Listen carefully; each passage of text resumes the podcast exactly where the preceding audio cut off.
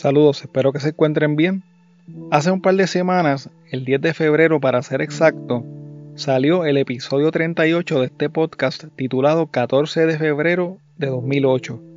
En ese episodio hablé del filicidio y algunas de sus definiciones. También hablé de algunos de los factores que pueden llevar a una madre a quitarle la vida a su propio hijo. El episodio narra la historia de una enfermera que ante su desesperación tomó la fatal decisión de quitarse la vida y de quitarle la vida a su hijo de unos 6 a 7 años. Si aún no han escuchado ese episodio, les invito a que lo escuchen para que tengan un trasfondo de este caso. La conversación que van a escuchar en el episodio de hoy se hizo posible gracias al licenciado Josué Román, quien es oyente de este podcast y que luego de escuchar el episodio que les mencioné, me escribió a través de Instagram me dijo que él conocía al abogado que nombré en el episodio 38 y que me podía poner en contacto con él y así mismo lo hizo. En el episodio de hoy escuchará la primera parte de la conversación que tuve con el abogado criminalista Carlos Soto Laracuente, quien estuvo dispuesto a contestar las preguntas que tenía de este caso, del trabajo que hace un abogado criminalista en Puerto Rico y además contestó las preguntas que me enviaron a través de Patreon. Me encuentro con el abogado criminalista, el licenciado Carlos Soto Laracuente, y gracias a José Román, quien es abogado y es un CrimePod escucha, nos pusimos en contacto y pudimos coordinar esta conversación. Así que gracias Carlos por haber aceptado esta invitación y bienvenido a CrimePod Puerto Rico. Muchas gracias y buenas tardes a ti y a todos los que nos escuchan. Bueno, Carlos, un placer que hayas aceptado esta invitación. Estoy bastante contento y deseoso de conversar contigo. Eh, y quería pues que habláramos de lo que es la, profesión del abogado en, Puerto Rico, el abogado criminalista en Puerto Rico, qué es lo que hace, ¿verdad? Cómo se trabaja y quizás poder este, hablar de algunos mitos o de algunas ideas que tiene la gente eh, que tal vez pueden ser erróneas. Pues como usted tiene la experiencia y tiene el conocimiento, pues nos puede ilustrar para que pues todos podamos aprender un poquito. Yo, yo te quería preguntar primero, ¿Cuántos años tienes de experiencia como abogado? Eh, antes que todo, pues el placer es mío de poder tener la oportunidad de llegar a algunas personas con un tema como este que tanto me gusta. Eh, quiero también destacar que hay un libro titulado El abogado criminalista puertorriqueño, escrito por don Pedro Malavé Vega.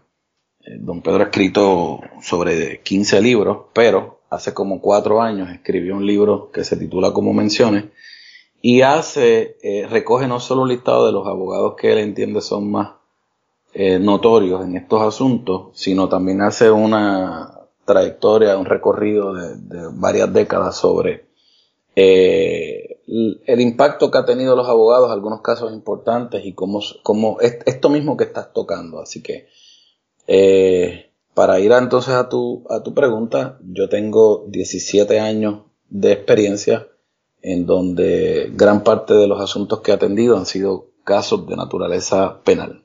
Perfecto. Y, sobre el libro que mencionaste, eh, Carlos, está eh, que sepas, ¿verdad? Está disponible en librerías locales, se puede conseguir por Amazon.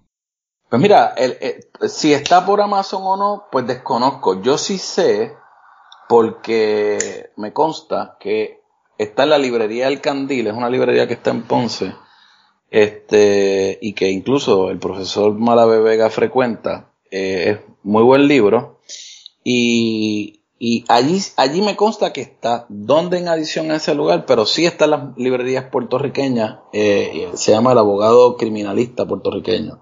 Eh, pero no, no tengo certeza si está en Amazon. Yo lo tengo porque él me lo dio, pero, y vi que y vi que lo tienen en el candil, pero presumo que debe estar en la mayoría de las librerías locales.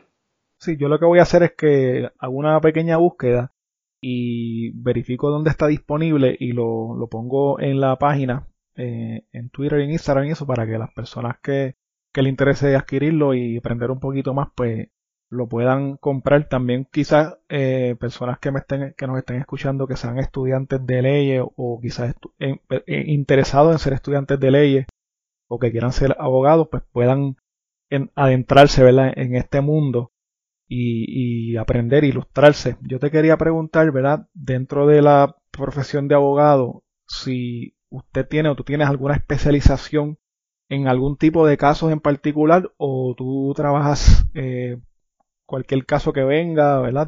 Yo sé que es casos criminales, porque está la parte que son casos civiles, no sé si también trabajas casos civiles o solamente casos criminales y qué tipo de casos son los más que eh, trabajas. En cuanto a lo del libro, lo encontré en Amazon, eh, está en Amazon, se llama El abogado criminalista en Puerto Rico, escrito por don Pedro Malave Vega. En cuanto a la pregunta que me has hecho, eh, veo todo tipo de, asuntos, mayormente eh, litigios, lo que no es penal, que evidentemente es litigio, sean asuntos civiles, sí, veo litigio, mayormente comercial, litigio comercial. Veo de todos los asuntos detrás de, la profesión muchas personas tienen un fin, tienen un propósito. ¿Qué, te motivó a querer ser un abogado criminalista o a ser un abogado en general? Bueno, inicialmente yo quería ser abogado. Yo, quería ser abogado. Yo, yo, desde que yo me acuerdo era muchacho, que te preguntan qué quieres hacer, yo quería ser abogado. Este, por un consejo de un abogado, amigo de mi papá, me dijo que estudiara contabilidad porque necesitaba hacer un bachillerato antes de ser abogado. Y si estudiaba sociales o alguna otra carrera que no tuviera mucha demanda independientemente de ser abogado y eventualmente no me convirtió en abogado, que pudiera aprovechar esa carrera anterior y poder vivir de ella. Eh, me pareció una gran cosa y estudié contabilidad, incluso trabajé en contabilidad y me ha, me ha servido de mucho porque eh, muchos de los litigios tienen que ver con, asuntos financieros y, evidentemente este, ha sido muy bueno para mí. Entonces estudié un bachillerato en contabilidad, luego estudié derecho. Eh, el asunto de ser abogado penalista, mm, aunque sí me apasionaba y me gustaba, me acuerdo de cuando el caso del Cerro Maravilla, yo era un muchacho, pero llegaba todos los días a casa a ver el juicio. Eh, bueno, eran las vistas públicas en el Senado, creo que eran. Sí, las vistas del Cerro Maravilla. Eh, mi papá, a cada rato, y no te estoy mintiendo, tan reciente como la semana pasada, se pasa enviándome videos que hay en YouTube disponibles de las vistas del Cerro Maravilla. Y pues, él me dice, mira esto, mira cómo le respondió, mira cómo...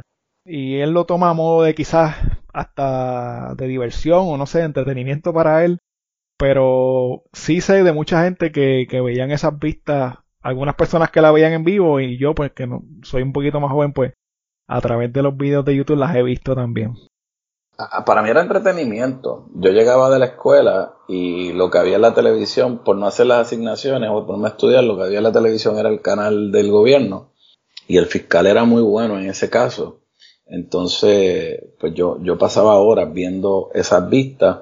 Luego de eso, eh, el caso de O.J. Simpson fue un caso que seguí muy de cerca y leía el periódico y, veía eh, todo esa, le daba seguimiento a, los asuntos eh, de los juicios penales y por casualidad de la vida, cuando me gradué en mi primer trabajo, fue, hay un abogado de Jayuya, amigo de mi papá, que se llama, falleció ya, Fran Delgado, eh, me recomendó para trabajar con, con Chiro Canjiano y con Pablo Colón.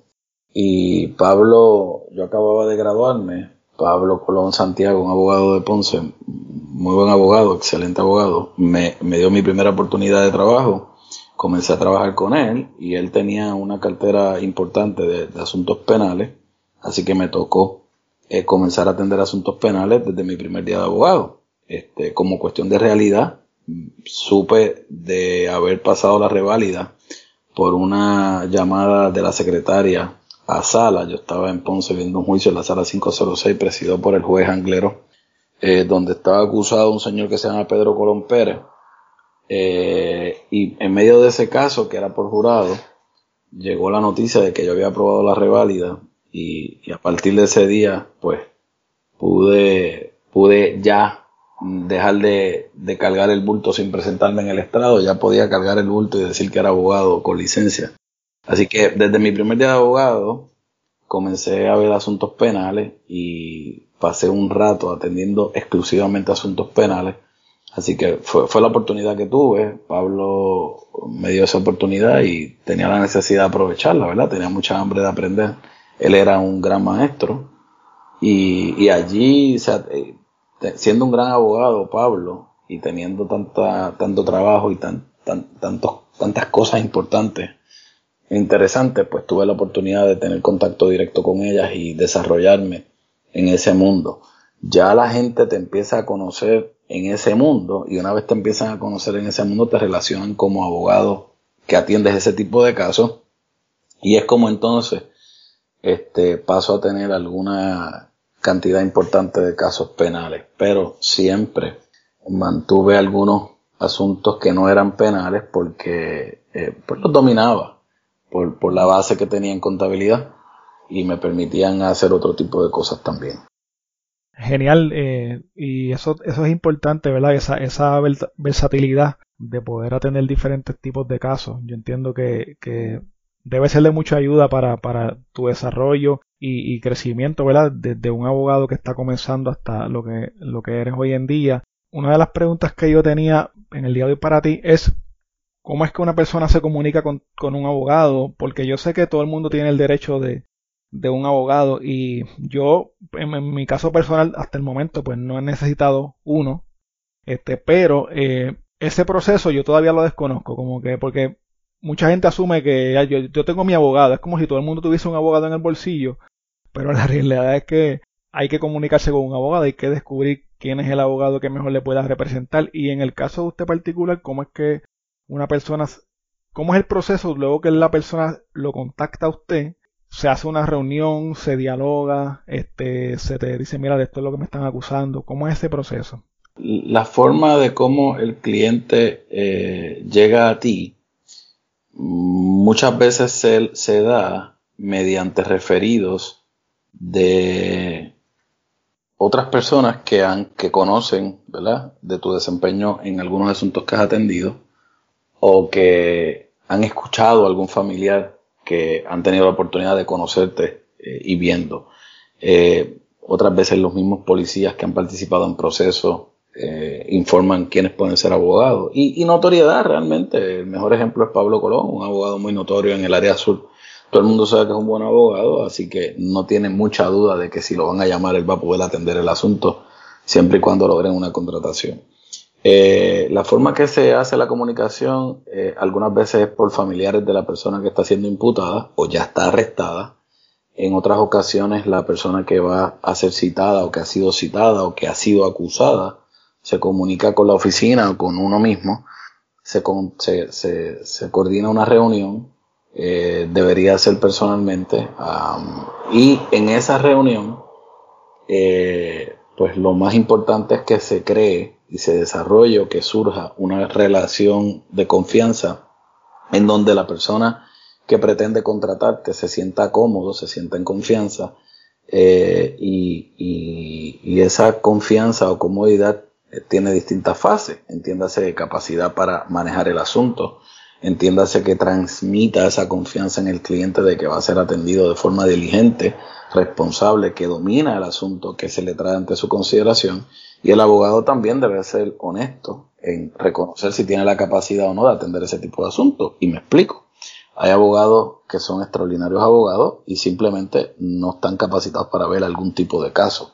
Hemos visto hace como uno, dos años trascendió un caso donde se le asignó de oficio a un abogado. No me acuerdo cuál era el caso, pero era un caso donde eh, eran unos hechos bastante repugnantes, donde habían asesinado a unos niños, a unas personas, a una familia, y el abogado que le asignan era de oficio, y el abogado no quería atender al asunto porque trastocaba lo que él entendía, era su, su, su forma de, pensar, y, y, la corte pues lo obligó.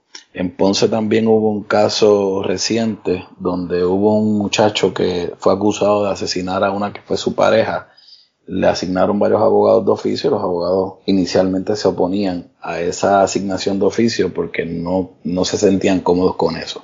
Eso no quiere decir que esos abogados no estén capacitados para ver el caso. Eh, eh, yo particularmente conozco a ese abogado y era un abogado inteligente, un hombre capaz, pero no quería atender el asunto porque no se sentía cómodo. Y eso es importante que el cliente se sienta en confianza con el abogado y parte de esa confianza es la, la capacidad y el deseo del abogado en poder vindicar los derechos de esa persona. Eh, una vez te reúnes con el cliente, se, se, logra, o se trata, ¿verdad? Hacer una propuesta de servicios profesionales, lo que serían los costos de tu trabajo. Eh, eso se hace una proyección dependiendo de la complejidad del caso. Se hace una proyección de cuánto podría ser eh, el tiempo que tengas que invertir en ese caso y a la luz del tiempo que tengas que invertir en ese caso, mayormente se pactan los honorarios. Eh, una vez pactados los honorarios, se hace un contrato donde no es obligado, pero es, sí debes, es lo prudente. Se hace un contrato y, y en ese contrato, una vez se hace ese contrato, eh, nace una relación abogado-cliente, eh, donde se le informa al tribunal que ha sido contratado para, hacer, para representar a esta persona en, en los trámites de esa causa que se pretende perseguir en su contra. Eh, y a la luz de eso, el Ministerio Público eh, toma conocimiento de que es usted el abogado de esa persona y las notificaciones se hacen a través del abogado. Eh, el abogado tiene la obligación de mantener informado a su cliente de cualquier tipo de incidencia que surja en el caso, comunicaciones que parezcan ser trascendentales o no, deben ser notificadas al cliente eh, y notificada no es que se haga una carta diaria con un resumen. La notificación puede ser con una llamada telefónica, ¿verdad? Evidentemente, cuando se trata de cosas importantes, a uno le gusta tener la evidencia de que sí se lo notificó al cliente y lo hace por escrito, correo electrónico. Eh, pero eh, lo importante y lo que los cánones de ética nos obligan es a notificar y mantener informado al cliente sobre cualquier asunto que tenga que ver con su caso. así las cosas, mientras esa relación no se afecte, mientras la confianza persista, el abogado va a seguir siendo abogado de esa persona. ¿Por qué alguien dice, este es mi abogado? Bueno, pues porque mm, usualmente ha tenido experiencias donde te ha utilizado como abogado y le ha resultado positiva la experiencia y esa persona informa que cualquier asunto que tenga en términos legales, llamen a este abogado o este es mi abogado porque confía en esa persona cuando se trata de atender sus asuntos penales en este caso. Eh, no es que lo tengan en el bolsillo, pero sí se da el asunto este donde la familia X fue algún día donde el abogado Y y el abogado Y resultó ser muy buen abogado, muy responsable, cumplió lo que se supone que hiciera y la familia dice, mira, el abogado de nosotros es fulano de tal. Eh, este tipo atiende nuestros asuntos, nos conoce como familia, confiamos en él, es una persona de respeto y un profesional, así que llamemos a fulano de tal. Y si ese abogado es como yo, que ve asuntos penales y civiles, pues ese abogado, cada caso es independiente, individual y tiene distintas implicaciones, pero ciertamente va a ser la primera opción de esas personas cuando llaman a ese abogado o llaman a ese abogado como primera opción para ser considerado Um, la persona que van a contratar. Eso, eso es mayormente lo que, lo que ocurre. Y, te hice esa, esa, esa parte de la pregunta, ¿verdad? Lo que te dije del abogado, como si lo tuvieses en el bolsillo, me refiero a que, y es una manera hasta de broma, porque he visto, a veces tú ves una película o ves una serie, arrestan a un tipo y el tipo dice, voy a llamar a mi abogado, y, y, y yo me preguntaba yo, pero yo, yo no tengo abogado, ¿hasta quién yo llamaré, verdad? En el caso de que de que tenga un asunto legal que, que donde tenga que yo conseguir un abogado y me parecía hasta gracioso esa frase eh, a veces cuando la he escuchado. Bueno, lo que pasa es que es gracioso porque para las personas que no lo han necesitado, gracias a Dios, porque la realidad es que eh, es una eh, es muy bueno no tener que haber usado un abogado nunca.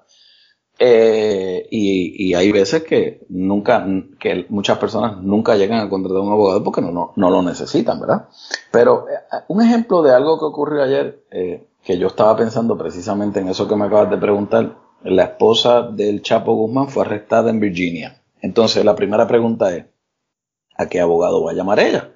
Pues, pues simplemente va a llamar a los abogados que fueron abogados de, del Chapo Guzmán, presumo yo, ¿verdad? Y, ahí se da esa recurrencia de un cliente o de un familiar de un cliente cuando jamás pensaron que iban a volverse contratados por un caso parecido. Ayer arrestan a esta dama. la arrestan por un asunto parecido al que defendieron a su marido. Así que yo me imagino que tan pronto es arrestada, ella pide una llamada telefónica y se la conceden y llama a estos abogados. Así que ahí se da esta cosa como fulano es mi abogado. El propio abogado no sabía que ella era su clienta. E, este, claro, tiene que, volvemos atrás y tiene que entonces haber una contratación. Ya la fase de conocernos y de generar la confianza existe porque ella ya los conocía. Pero sí entonces tendrían que sentarse a ver si llegan a un entendido económico de cuál va a ser la compensación por el trabajo y, y se configura finalmente o se logra una contratación de abogado cliente. Pero la forma en cómo llega este saca del bolsillo el abogado es, eso es un ejemplo, ¿ves? La esposa del Chapo Guzmán, según trascendió en la prensa, ella participaba del caso acompañándolo, hablando con los abogados, reuniéndose con ellos, proveyendo información. Así que había una comunicación y una, una confianza. Ella luego es arrestada por un asunto similar.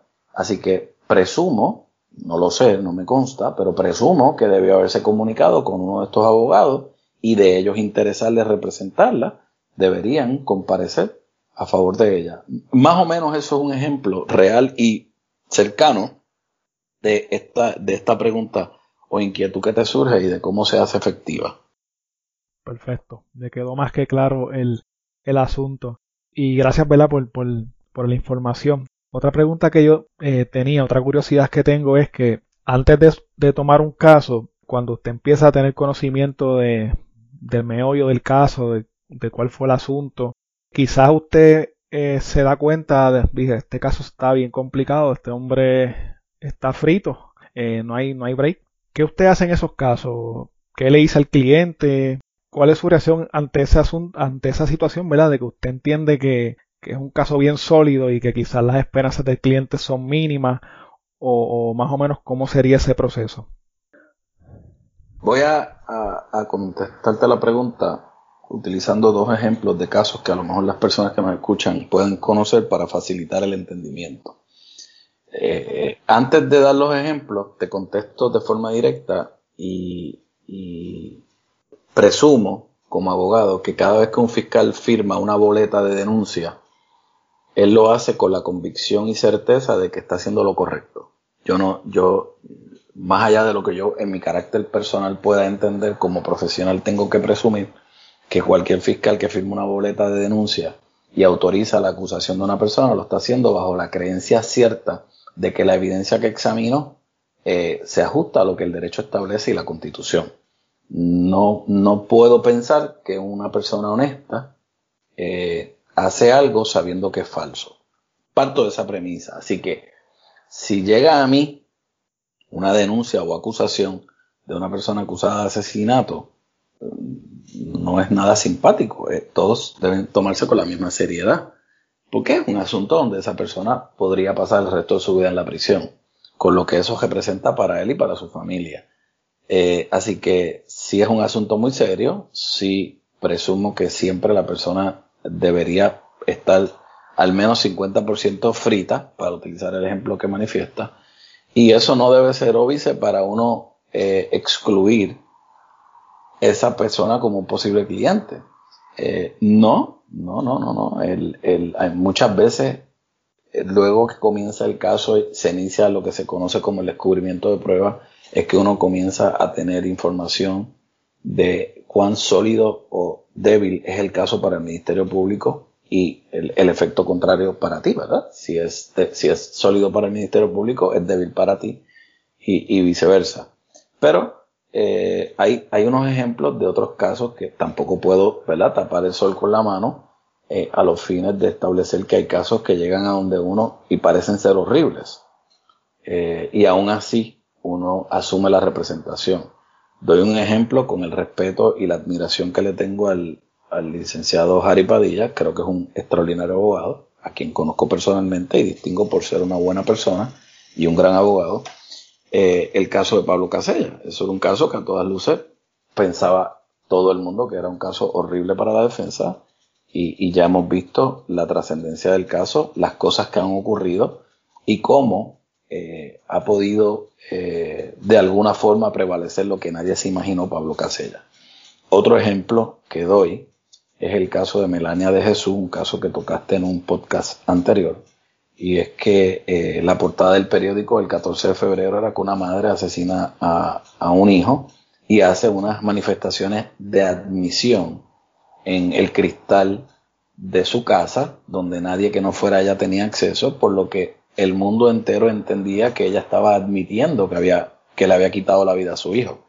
Y yo creo que nadie podría pensar que es un caso bueno para la defensa cuando la propia acusada alude a haber hecho unas manifestaciones que podrían incriminarla en la comisión del crimen. En adición a eso, es muy poco probable que alguien quiera quitarle la vida a un niño de nueve años.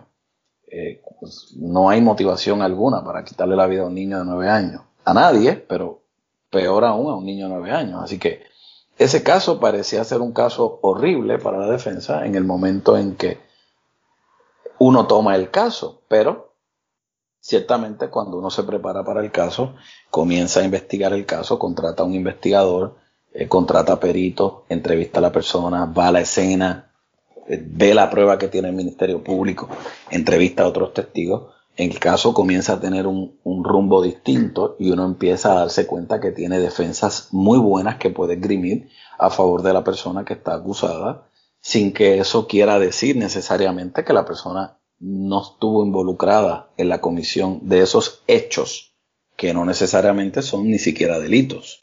Así que, eh, y no, no estoy quitándole la importancia que tiene quitarle la vida a un ser humano Estoy técnicamente señalando el análisis que hago como abogado al momento de asumir la representación legal de un caso particular cuando llega ante tu atención. Eh, entiéndase, llega esta dama llamada Melania acusada de alegadamente quitarle la vida a, a su hijo, parece ser horrible. Cuando uno se prepara se da cuenta de que no es tan mal caso como inicialmente pensaba y que tiene unas defensas importantísimas en estricto derecho que uno puede esgrimir y puede levantar a favor de esta persona e incluso prevalecer. Así que eh, no nos, uno, el entrenamiento que uno tiene como profesional y la experiencia te va a llevar poco a poco a entender que no podemos dejarnos llevar por lo que diga la prensa, por lo que diga la radio, por lo que, por lo que se comente en las redes sociales en términos de si un caso es antipático o no. Hay que, eh, poco a poco, ¿verdad? Yo sé que tiene un gran peso lo que opine la prensa, el periódico, la radio, las redes sociales, eso tiene un gran peso y, y opera en contra de uno, porque al final del día el juez que va a juzgar la causa o el jurado que va a juzgar la causa escucha la, la misma radio, lee las mismas redes y lee el mismo periódico que uno. Eh, y no deja de impresionarlos o de tener un impacto en ellos, pero cuando se atiende el asunto de forma técnica, el caso como tal, pues en ese momento el juez tiene que resolver, o el jurado, a base de las mociones que se presentan, los planteamientos que se hacen, la prueba que se desfila, la credibilidad y el peso que se le otorgue a eso. que es un poco técnico, hay que separar la opinión pública de lo que es el estricto derecho y reconocer que los casos no se atienden en la prensa, reconocer que los casos no se litigan en, las redes sociales eh, y aunque hayan abogados que se dediquen a emitir opiniones públicas en redes sociales, eso no necesariamente ni es lo correcto ni es lo que va a pasar en el caso. Que muchas veces abogados reconocidos, buenos abogados, opinan en ese tipo de ambiente y, y tienen la razón. Sí, lo que pasa es que no deja de ser una opinión que ofrecen en un foro distinto al correcto, porque el foro correcto es la corte. Y, el abogado podría decir algo que es cierto, pero hay que ver si eso que dice se hace efectivo en medio del proceso. Si, el testigo va, si el testigo declara bien, si declara lo que tiene que declarar, si se le cree, si no se impugna, si se admite esa evidencia se tienen que dar muchas condiciones para que esa, eso que se comenta y que crea una mentalidad sobre lo que es un caso se hace efectivo y puede entonces tornarse en realidad jurídicamente. Así que hay que separar las redes sociales y la prensa de lo que es el caso y por eso muchas veces nadie entiende por qué O.J. Simpson salió no culpable y el mundo entero piensa que él asesinó a estas personas. Así que eh, los que somos abogados y hemos visto y conocido qué pasó en el caso, podremos entender por qué O.J. Simpson salió no culpable, aunque todo el mundo piense que él fue el culpable. Son cosas que hay que separarlas y nosotros que estamos en, este mundo podemos conocer y separarlo y no todo el mundo, pero no, no los culpo, ¿verdad? Este, la opinión que emiten y el juicio que crean, el juicio valorativo que crean sobre un asunto está atado a la información que reciben. Y la información que reciben no necesariamente es la totalidad de lo que surge en el caso, lo que podría haber cambiado su forma de pensar, ¿verdad? Así que eso lo quiero dejar establecido porque es la realidad. Y, y antes un caso como ese en donde hay una, gran influencia mediática. Usted mismo menciona el caso de Pablo Casellas, que yo también lo cubrí eh, recientemente en, el podcast y obviamente cubrí todo el proceso hasta, hasta lo que hemos llegado ahora, que él está de nuevo, ¿verdad? Eh, bajo fianza esperando un nuevo juicio, que quizás es un giro inesperado al final del día. Eh, en unos casos así tan mediáticos, en un caso así que, que, que por ejemplo, programas como Dando Candela a la Comay lo sé todo, eh, las noticias todo el día le están dando duro ese caso, eh, como, como abogado, ¿cómo uno tiene, cómo uno puede contrarrestar eso? ¿Cómo uno eh, batalla con esa, esa influencia mediática que, que, que uno tiene? La única herramienta que tenemos es pedirle al tribunal la imposición de una mordaza en cuanto a, a los asuntos del caso y el tribunal usualmente accede a proteger la información que, que trasciende y prohíbe a las partes relacionadas al caso a, hablar del mismo. Ahora bien, eso no quiere decir que los ciudadanos, entiéndase dando candela, lo sé todo, la Comay, Jay Fonseca, cualquiera, cualquiera de estas personas, quieran comentar el asunto, discutirlo, hacer encuestas y emitir opiniones. Bueno, por supuesto que lo pueden hacer. Pero en la medida en que el tribunal controla la información que sale, esas personas emiten eh, juicios valorativos con información limitada, lo que, lo que crea eh, desinformación muchas veces, ¿verdad? Pero no trascienden eh, hechos importantes que puedan afectar la forma en que se tramita el caso. Nosotros los abogados tenemos muy poco que hacer en cuanto a eso. a veces es una invitación con esto que voy a decir que hago a que entiendan cuando los abogados le dicen a los clientes que no pueden comentar o le dicen a la prensa que no pueden comentar sobre lo que está pasando en el caso porque cualquier cosa que se comente o que se deje de comentar podría impactar lo que sería la opinión de una persona que finalmente puede ser un jurado. Eh, a veces los abogados le dicen no, no vamos a hablar o no vamos, no tenemos comentarios y es precisamente porque incluso la expresión física de una persona podría generar temor, generar sonrisa y, se malinterprete. Eh, nada, mayormente tratar de que no trascienda información en lo que el caso se ventila, tratar de que se mantenga lo más en silencio posible. Hay abogados que su estrategia es llevar información y llevar algún mensaje precisamente con ánimo de que las personas cambien la forma de pensar de su cliente. Eh, en mi caso, particularmente mi estilo, es no comentar nada porque yo no controlo lo que otros digan ni lo que otros piensen y en el mundo que vivimos donde todo el mundo tiene un, teléfono celular que puede emitir opiniones y, hablar cosas buenas o malas de cualquiera, pues no necesariamente va a beneficiarte en el caso. Así que en mi caso no comento nada prefiero mantenerlo en silencio y una vez el caso termina, como en el caso de Melania, pues no tengo problema de hablar con el caso porque es un asunto público, trascendió, la información que hablamos surge de la prensa y, evidentemente ya no tengo problema porque ya el caso terminó. Pero mientras el caso se ventila, lo que ¿verdad? yo hago y me parece que es lo correcto es guardar silencio sobre cualquier asunto relacionado al caso. Perfecto. Yo cuando eh, nos comunicamos a través de correo electrónico, te pregunté, ¿verdad? Si podíamos tocar eh, el, caso de Melania de Jesús porque fue el caso que yo trabajé recientemente y, fue la razón por la cual nosotros nos pudimos poner en contacto.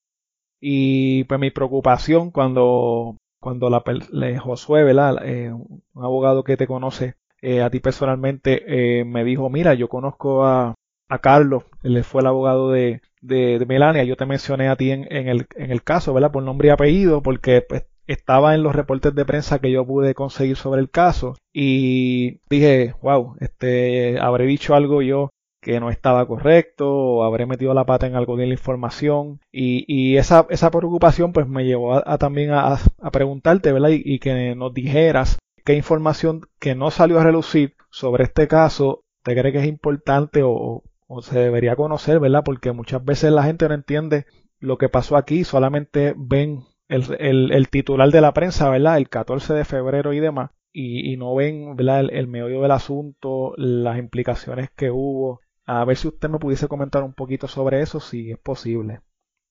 Yo escuché el podcast, no, nada de lo que se dice allí es incorrecto ni se aleja de la verdad.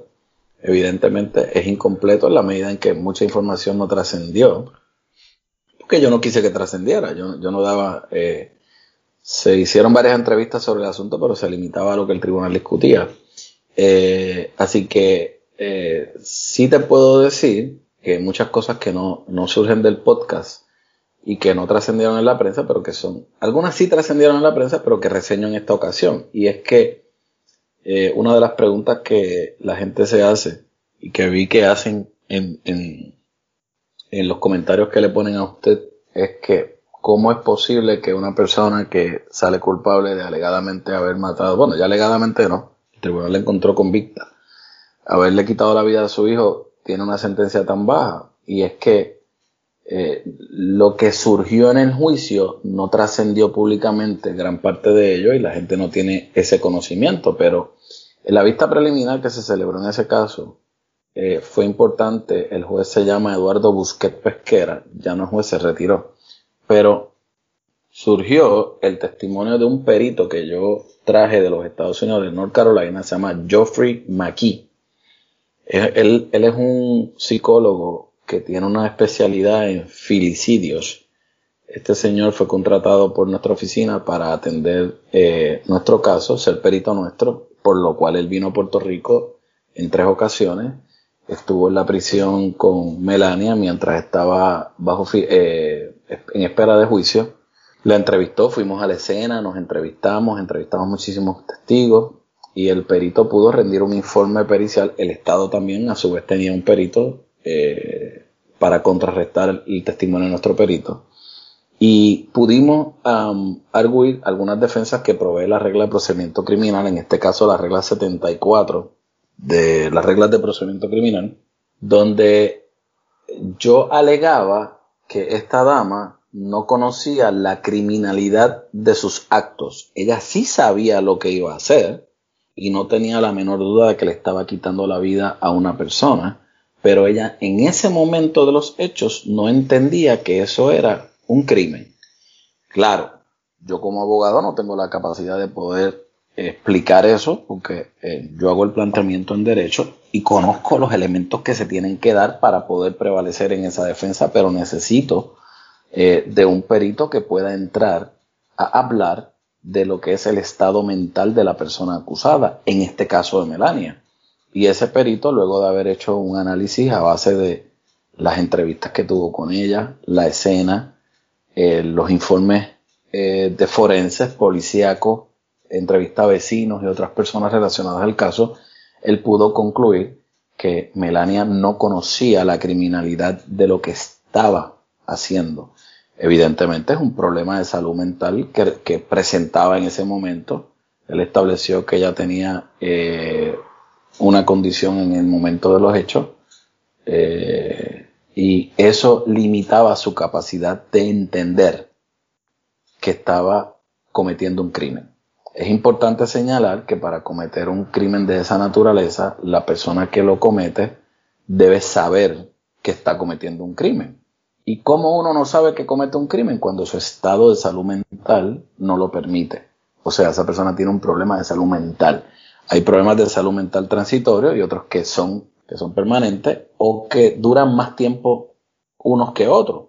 No, no necesariamente eh, al momento de los hechos, al momento de los hechos no conocía la criminalidad de sus actos, pero al momento del juicio sí ya estaba consciente de lo que había pasado y sí puede enfrentar el juicio. Son dos defensas distintas, se, eh, se prueban de forma distinta, pero en este caso la defensa que nosotros arguimos era que ella no comprendía la criminalidad del acto, lo que la excluye de responsabilidad penal. Eh, inicialmente, en vista preliminar, prevalecimos porque el tribunal así entendió que ocurrió. Luego de eso, en, la etapa de juicio, el, tribunal entendió que hubo una degradación en términos del delito, pero aún así ella comprendía la criminalidad de sus actos y por eso la encontró convicta. Pero, evidentemente, eh, lo importante en este asunto es el perito que se trajo, que se desfiló, era un especialista en asuntos de esta naturaleza, trabajaba, o en aquel momento, no, no sé ahora mismo, ¿verdad? Pero en aquel momento había trabajado para fiscalía en distintos estados de los Estados Unidos para probar precisamente lo contrario. Entiéndase que la persona, que la madre que había matado a sus hijos, porque había sido perito particularmente en casos donde madres habían matado a sus hijos. Es importante, este señor escribió un libro sobre filicidios y, en ese caso hace una descripción de creo que 10 casos aproximadamente que él había atendido donde madres habían matado a sus hijos.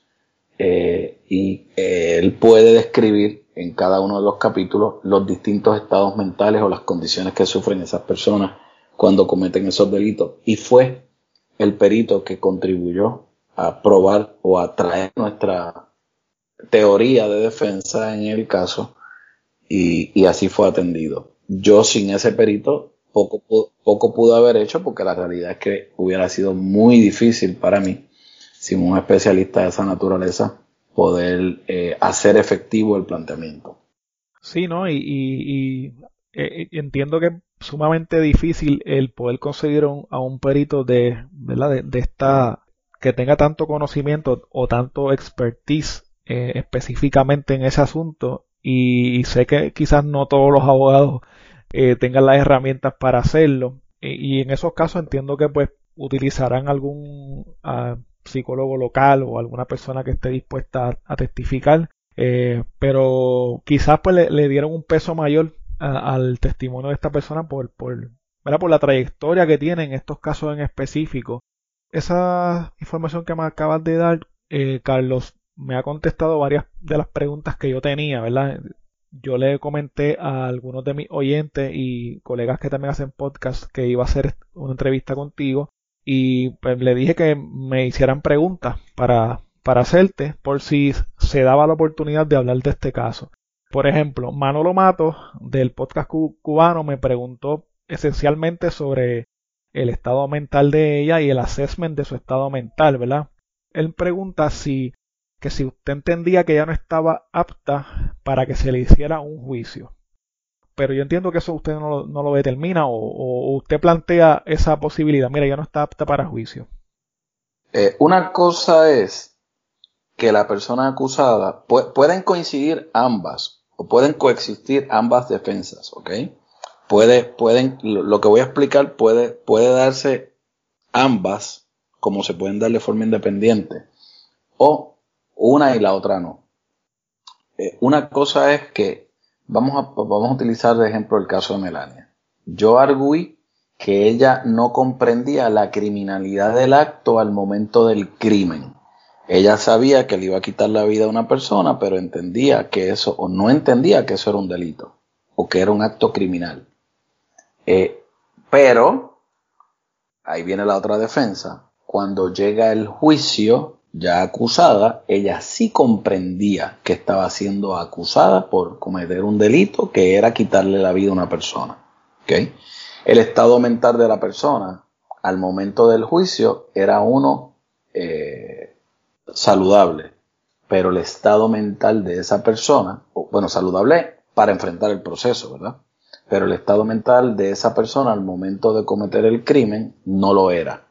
Eh, y por razones de respeto, me reservo cuál fue el diagnóstico, aunque es algo público, pero por respeto a Melania, pues me reservo el, diagnóstico. Pero la realidad es que al momento de cometer el crimen, ella no estaba apta para comprender que lo que hacía era malo, pero cuando enfrentó el juicio, un mes más tarde, dos meses más tarde, sí estaba capacitada para enfrentar el juicio, contribuir a su defensa y entender las implicaciones que tenía. Otra cosa es que la persona haya cometido el crimen eh, conociendo lo que hacía, pero luego de cometer el crimen adviene un estado mental donde no está saludable para enfrentar el proceso, contribuir a la defensa y, incluso saber lo que está pasando. Entonces, eso es otra defensa distinta, ¿ves?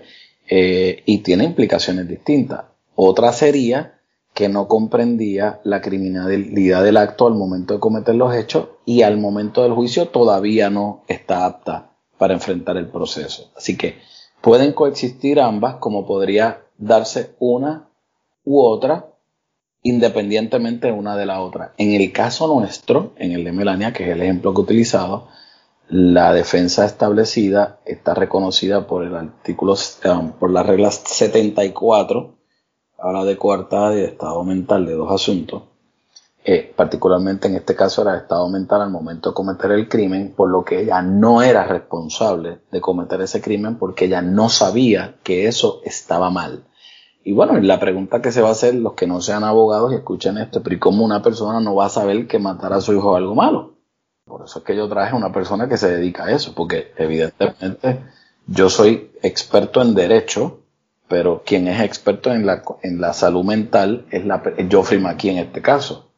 Eh, destaco que en cuanto a el comentario y pregunta que hiciste de que es difícil conseguir un perito de esta naturaleza, es muy difícil, eh, no solamente encontrarlo, sino que él acceda a venir a Puerto Rico y yo, estando en Puerto Rico, ser el perito y en adición a eso, poderle pagar. En este caso, eh, se consiguió esta persona en North Carolina, eh, accedió a venir a Puerto Rico eh, se le pudo pagar, pero lo más importante es que se firmó un contrato de una cantidad importante de dinero que iba a cobrar y luego de venir y entrevistar a Melania, eh, y de conocer cómo había sido el caso, decidió voluntariamente y sin que nadie le pidiera, no cobrar, renunciar al cobro de lo que él había acordado mediante un contrato. Así que finalmente esta persona, el perito nuestro, no cobró. Sí se le pagaron todos los gastos, eh, transportación, estadía, comida, ese tipo de cosas, pero no cobró por su servicio que era una cantidad importante de dinero porque él entendía que era un caso que le había impactado y que se sentía bien no cobrando. Eh, pero tengo que destacar que el Ministerio Público, por su parte, tenía un perito a los fines de contrarrestar el nuestro, que era, eh, un buen perito, una persona muy bien estudiada, había ido a muy buenas universidades, estaba muy bien capacitada, pero él en este caso trabajaba para el Ministerio Público, este, y, fue el, en efecto, fue el perito en contrario al nuestro, este, pero sí es algo difícil conseguirlo, es una complejidad no tener un perito de la naturaleza que yo lo tuve, eh, fue una gran cosa para mí en el caso, y bueno, dificulta muchas veces poder arguir defensas o presentar defensas que prevalezcan precisamente por falta de profesionales que puedan eh, fingir como, como peritos en los casos. De verdad que la, eh, la historia de, que me comentas de Jeffrey, este, en las conversaciones que tuvimos anteriormente me lo mencionaste y me impresionó bastante que él pudiese quizás conmoverse, digo yo, eh, al conocer el caso y, el estado de ella y poder tomar esa decisión, pues ciertamente él estaba convencido de que, de que lo que iba a testificar era, era cierto. Él estaba convencido de que el estado mental en ese momento de ella, pues, no la hacía, eh, bueno, comprender eh, la criminalidad del acto. Yo, yo mencioné brevemente eso al principio del episodio porque conseguí una información de otro psicólogo sobre los filicidios y una de las categorías que yo menciono es esa, la madre que no comprende lo que está haciendo al momento, ¿verdad? O es la defensa que se plantea. Y yo creo que ahí me contestaste más que suficiente, ¿verdad? La pregunta de Manolo Mato. Y otra pregunta que me hizo José López, yo creo que me hablaste un poco, porque originalmente cuando una persona aquí en Puerto Rico se le acusa de asesinato en primer grado son 99 años, entonces eso se bajó a 20 años de sentencia, si no me equivoco. Eh, y él, pregunta cómo se logró bajar esa pena de 99 años a 20 años. En este caso, el caso lo vimos mediante Tribunal de Derecho. Eh, entendíamos que la jueza Magali Galarza presidía la sala del juicio, ¿verdad? Eh, tenía, era la mejor alternativa para nosotros ver el juicio. Y la jueza, aunque, aunque no estuvo de acuerdo con la defensa esgrimida y establecida en la regla 74 que Melania no comprendía la criminalidad de los actos, sí entendió que ella, que no se configuraban todos los elementos de un asesinato y, pues vino convicta por homicidio, eh, lo que tenía una pena de 20 años de cárcel. Eh, así que eso es un asunto que no se cuestiona, la jueza no tiene que explicar su determinación, ni de convicción ni de absolución, eh, como parte de respeto a la profesión y al proceso, obviamente no le cuestionamos. Y fue la determinación que ella entendió era correcta, se hacía justicia. yo pienso, ¿verdad? y es mi opinión, que ella estaba convencida de que Melania tenía algún problema y quizás no quería como quien, como dirían pueblerinamente, ¿verdad? Que se fuera sin pagar por ese delito. Y lo que hizo fue que degradó el, delito para que algo pagara, ¿verdad? Eh, y lo digo con el respeto y admiración que tengo por la jueza, por el proceso y por la fiscal del caso. Mm, y, digo que es mi opinión porque ella no se expresó en cuanto a eso. No tiene que hacerlo tampoco. Eh, pero pienso que la prueba que se desfiló demostraba que realmente ella no tenía una premeditación de matar a su hijo por matarlo. Ella hizo unas manifestaciones de por qué pasaba eso y, la totalidad de los hechos, ¿verdad? Eh, ella trató de quitarse su vida en múltiples ocasiones luego de los hechos y dejó, habían unas notas escritas, habían unas cartas, había una evidencia el testimonio que se, que se presentó en sala, por ejemplo, la maestra de, Salón Hogar del Niño habló de ella de una forma maravillosa en términos de lo responsable que era como madre. Eh, cabe destacar que ese niño eh, estaba matriculado en un colegio católico y la defensa, en este caso yo, utilizó como testigo de defensa la principal del colegio, que era una monja, eh, y esa monja declaró a los fines de establecer que Melania era una madre muy responsable, abnegada y que atendía muy bien y se preocupaba por su hijo hasta el día antes incluso de los hechos. Eh, la maestra de salón hogar igual, la comunicación que había en el colegio, ella se quedaba en el colegio hasta que el niño comiera en el colegio. Y estaba prohibido que los padres se quedaran en el comedor y le llamaban la atención en múltiples ocasiones porque ella no se quería ir del lado de su hijo hasta que él comiera. Y era muy responsable en términos de buscarlo, de, hacer sus tareas, la comunicación con los maestros, así que hubo muchos elementos que no necesariamente trascendieron en la prensa que demostraban que esta persona era una madre responsable, que atendía a su hijo de la forma adecuada y lo que resultó eventualmente con, el delito o con los hechos que terminaron siendo por lo que cual terminó siendo acusada contrastaban grandemente con lo que era su comportamiento previo a los hechos.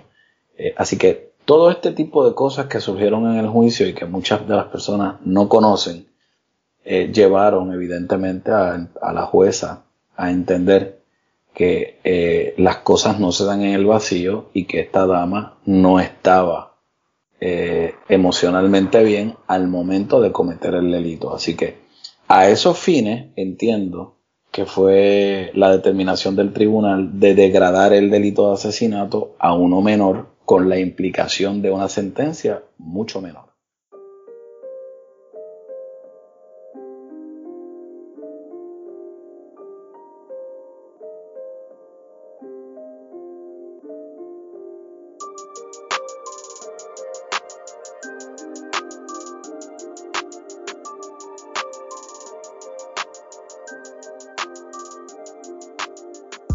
Bueno, hasta aquí el episodio de hoy. Recuerda que puedes contactarnos a través de crimepodpr.com. Síguenos en Facebook, Instagram y Twitter como CrimePodPR, en donde estaremos subiendo contenido relacionado a los temas con los que vamos a estar trabajando y sobre noticias de casos criminales principalmente. Recuerda también suscribirte a este podcast en tu aplicación favorita para podcast y compartirlo con las personas que conoces. También puedes apoyarnos a través de patreon.com diagonal crimepodpr en donde vas a tener acceso al contenido que utilizamos para poder hacer las investigaciones como por ejemplo documentos, enlaces, fotos adicionales a las que subimos a las redes, videos, análisis de los casos, entre otras cosas que vamos a estar añadiendo poco a poco. Muchas gracias y hasta la próxima semana.